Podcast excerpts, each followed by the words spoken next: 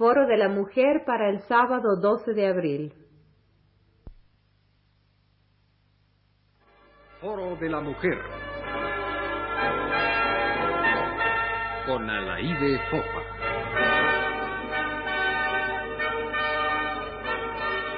Feminismo en Toluca.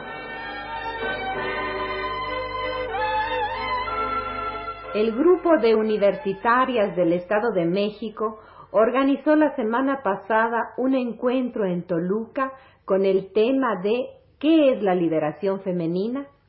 Participaron el doctor Tomás Alás, quien más de una vez ha demostrado su interés por la condición de la mujer, Marta Tamayo, presidenta de la Unión Democrática de Mujeres de México, la antropóloga Marta Fernández, Froilán López Narváez, que se declaró abogado del diablo, una representante del Partido Popular Socialista y, digamos así, Foro de la Mujer. Fungía como moderadora la escritora Sol Arguedas, que reside desde hace algún tiempo en Toluca y que está siempre cerca de las buenas causas.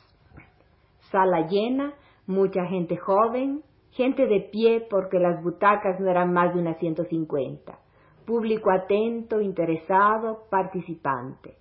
Quiero decir que participaba con su atención o con su aplausia, porque ya no fue posible prolongar la reunión para establecer un diálogo con los asistentes, lo que hubiera sido sin duda interesante. Tampoco hubo propiamente debate entre los de la mesa, que expusieron sucesivamente sus puntos de vista, aunque no sin referirse a lo que cada uno de los otros iba diciendo. El encuentro se desarrolló con cordialidad y coherencia, y afloraron algunos puntos esenciales de la cuestión. Inició la mesa redonda Tomás Alás refiriéndose con cierto escepticismo o pesimismo, así lo comentó al menos Sol Arguedas, a los posibles alcances del año de la mujer. Rebatió luego él que no era pesimista ni escéptico. A los posibles alcances de las recientes reformas legales, y apuntó incluso el peligro de que con el año de la mujer pase algo similar a lo sucedido con el año de Juárez, que desde entonces ya no queremos oír hablar de él. Creo que a ninguno de los presentes le era ajena esta preocupación, así como el vago rechazo que suscitan las buenas causas cuando están demasiado oficializadas. Yo me permití, sin embargo, observar que entre Juárez y la mujer existía una notable diferencia, ya que don Benito Juárez puede desaparecer por algún tiempo de la memoria, pese a ser inmortal, mientras las mujeres, sin ninguna necesidad de ser inmortales, no dejaremos de estar obsesivamente presentes también cuando termine nuestro año y por los siglos de los siglos. Amén. No existe pues el riesgo de que la cuestión femenina se agote en 1975, como tampoco, por supuesto, hay probabilidad de que se resuelva en la magna conferencia de junio. En cuanto a qué es la liberación, me parece que se habló sobre todo de lo que no es, o de aquello que la obstaculiza, el machismo, por ejemplo. A ese propósito, Froilán López Narváez señaló no precisamente en defensa de los machos, pero para ver el otro lado de la cuestión, que los machos son creados, estimulados y exaltados por la madre, una mujer, a quien estos a su vez tributan el culto más o menos abstracto, en la, mayoría de los casos pura liturgia, que muy bien conocemos. Puede que esté agregando algo más al pensamiento de Froilán. De ahí y esto sí lo dijo él, que este país podría llamarse Edipotitlán. Marta Fernández, con objetividad antropológica, explicó el machismo con datos convincentes, como una consecuencia de nuestra herencia española, indirectamente árabe, combinada con la herencia indígena, no precisamente favorable a las mujeres, esta tampoco.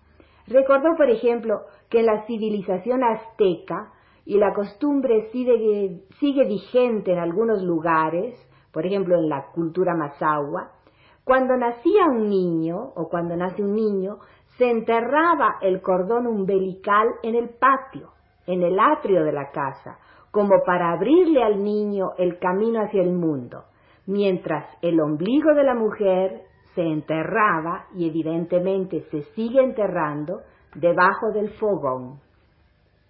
Se habló también de los peligros que entrañan los actuales movimientos de liberación, los cuales, al centrar la atención de las mujeres en su propia y exclusiva causa, pueden alejarla de los objetivos principales que debe perseguir la humanidad, el cambio de estructuras sociales en beneficio de todos, la liberación no sólo de la mujer, sino de la humanidad, o de ese enorme sector de humanidad oprimida que existe todavía hoy. En otras palabras, ¿pueden llevar los movimientos de liberación femenina a la despolitización de las mujeres?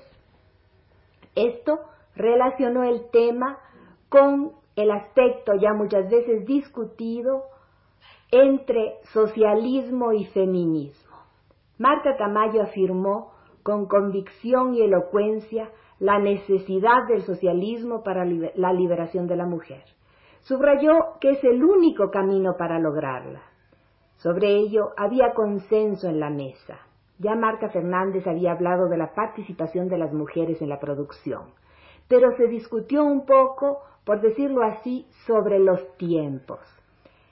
Señalamos algunos que el socialismo no traería o no trae automáticamente la liberación. La misma Marta Tamayo señaló el caso de Cuba, en donde a pesar de los esfuerzos hechos por la revolución, las mujeres participan aún relativamente poco, como lo ha dicho el mismo Fidel Castro, en la vida activa y productiva del país. Marta Tamayo insistió también sobre el hecho de que el feminismo no debe plantearse como una lucha de la mujer contra el hombre, y, cercana en este momento al pensamiento chino, por haber hecho un poco los honores de casa a la delegación china que acaba de estar en México, recordó la expresión de Mao, según la cual las mujeres constituyen la mitad del cielo, agregando que los hombres, lógicamente, constituyen la otra mitad, y de ahí la esperanza de que las dos mitades se junten algún día para formar un cielo mejor. Inútil decir que la frase fue calurosamente aplaudida. La representante del Partido Socialista, en su sección del Estado de México, declaró que en su partido no existe una sección femenil, pues se considera, y esto se vincula con el argumento que se estaba tratando, que la lucha por la liberación o emancipación es una y no se refiere a la mujer por separado. Surgió también, sin, embargo, subrayado por Solarguedas, la acusación del machismo de la izquierda. De ahí, pues, la necesidad de que una revolución dentro de la revolución o una lucha dentro de la lucha parece de todos modos indispensable. Yo recordé una frase pronunciada por Gisela Limi cuando estuvo hace algunos meses en México y que parece resumir la cuestión. Para la liberación de la mujer, el socialismo es necesario, pero no suficiente. El tono, siempre cordial del coloquio, varió sin embargo por momentos. Fue una sesión de más de dos horas. Se decían las cosas en forma directa y hasta un poco solemne, o se jugaba a veces con ciertas ideas para hacerlas más aparentes. De ahí que López Narváez después de haber señalado la complicidad de la mujer en el machismo, apuntara también los peligros de un posible embrismo que resultaría sin duda tan perjudicial como el mal que ya conocemos. Es posible que en algunas circunstancias empiece a manifestarse, pero debemos reconocer que es un peligro aún muy remoto. Marta Tamayo nos enseñó un telegrama con la invitación para ella y una de sus compañeras de la Unión Democrática de Mujeres para visitar Vietnam en las próximas semanas. Las universitarias de Toluca le pidieron que a su regreso fuera a Toluca a contar sus experiencias y la misma invitación, amablemente aceptada, le hizo Foro de la Mujer. Agradecemos mucho a las universitarias de, Toluca, quienes, como recordarán, visitaron Radio Universidad el sábado pasado, la iniciativa y la perfecta organización de este vivo encuentro. Yo personalmente la invitación a participar en él, que no dudo habrá dejado temas para muchas horas de discusión entre la juventud de Toluca. Foro de la Mujer con Alaide Fofa.